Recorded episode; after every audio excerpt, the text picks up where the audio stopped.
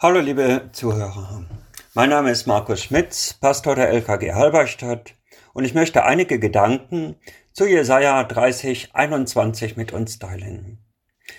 Da heißt es, deine Ohren werden das Wort hören, das hinter dir her so spricht. Dies ist der Weg, den geht, wenn ihr zur Rechten oder zur Linken abbiegen wollt. Was für ein Versprechen das doch ist, das Israel damals von Gott erhalten hat. Es ist dasselbe Versprechen, das Jesus uns als Christen in Johannes 10, 27 gegeben hat. Meine Schafe hören meine Stimme und ich kenne sie und sie folgen mir nach. Gott will uns und auch Israel ein guter Hirte sein, der uns auf der Lebensbahn vorangeht. Wenn das doch so einfach wäre. Wie ich meine, 90 Prozent der Führungen Gottes geschehen passiv. Gott führt uns in seiner Güte, oft ohne dass wir es merken und trotzdem wunderbar. Meist können wir das erst im Nachhinein wahrnehmen und was bleibt, ist Staunen und Dankbarkeit. Dennoch sind wir auch bei diesen Führungen nicht unbeteiligt. Grundsätzliches Vertrauen und Liebe zu Jesus sind sicher von herausragender Bedeutung. Dazu vor allem die Demut erkennen zu geben, wie sehr wir doch auf Gottes Wegweisungen angewiesen sind. Und deshalb liegt die Führung Gottes oft alleine schon in der demütigen Frage, Herr, was soll ich tun? Welchen Weg soll ich nehmen? Die Antwort Gottes auf diese demütige Frage liegt dann oft in der praktischen Wegführung, ohne dass wir Gottes Anweisungen konkret wahrnehmen. Wo diese unsere Frage aber ausbleibt, da können unsere Wege sehr leicht im Dickicht enden.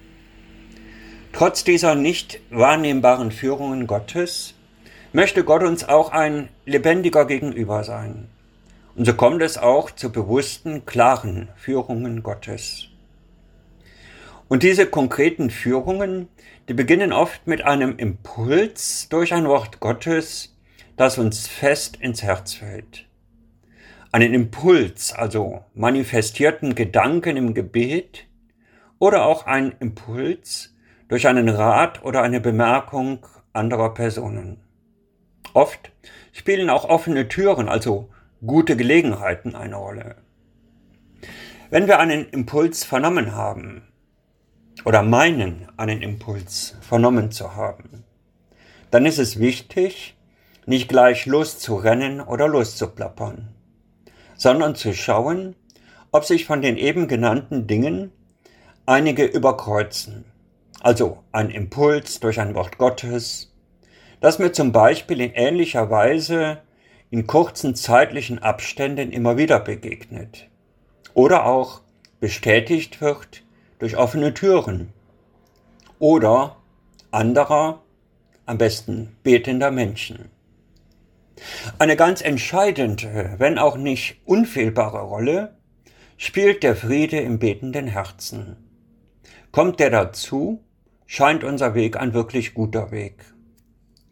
Ich persönlich habe in meinem Leben zwei sehr wichtige, falsche und folgenschwere Entscheidungen getroffen. Dabei schien alles für diese Entscheidungen zu sprechen. Da waren gute Ratgeber, offene Türen und offensichtlicher Nutzen. Das Einzige, was dagegen stand, war die wochenlange permanente Unruhe im Gebet. Ach, hätte ich doch mal gehört. Es endete zwar in beiden Fällen zwischenzeitlich in mittleren bis sehr schweren Katastrophen, aber Gott ist treu und wir sind Lernende. Gott hat mir herausgeholfen und ich habe viel gelernt. Entscheidend ist in allen Fragen unser Herz. Vertrauen, Liebe und wo beides vielleicht auch mangelhaft ist, dann doch wenigstens die Demut. Im Psalm 37, 23, da heißt es, vom Herrn werden die Schritte des Mannes bestätigt, wenn ihm sein Weg gefällt. Fällt er, so wird er nicht hingestreckt liegen bleiben, denn der Herr stützt seine Hand. Bestätigt werden können nur Dinge, die wir tun oder Wege, die wir gehen. Deshalb brauchen wir nicht verkrampft im Nichtstun zu verharren, sondern dürfen uns frohen Mutes mit wachen Geist und im Frieden Gottes aufmachen.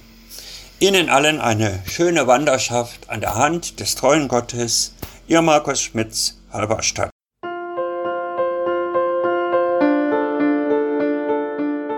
Dies war eine Folge aus unserem Podcast In einem Jahr durch die Bibel, ein Projekt des Gemeinschaftsverbandes Sachsen-Anhalt. Morgen geht es weiter. Unsere Arbeit und auch dieses Projekt lebt fast ausschließlich von Spenden. Wenn Sie unseren Podcast mit einer Spende unterstützen möchten, so ist uns das eine große Hilfe. Dies geht per Überweisung an Empfänger LKG Nordhausen. Die IBAN-Nummer lautet DE 68 820 540 520 038 009 647.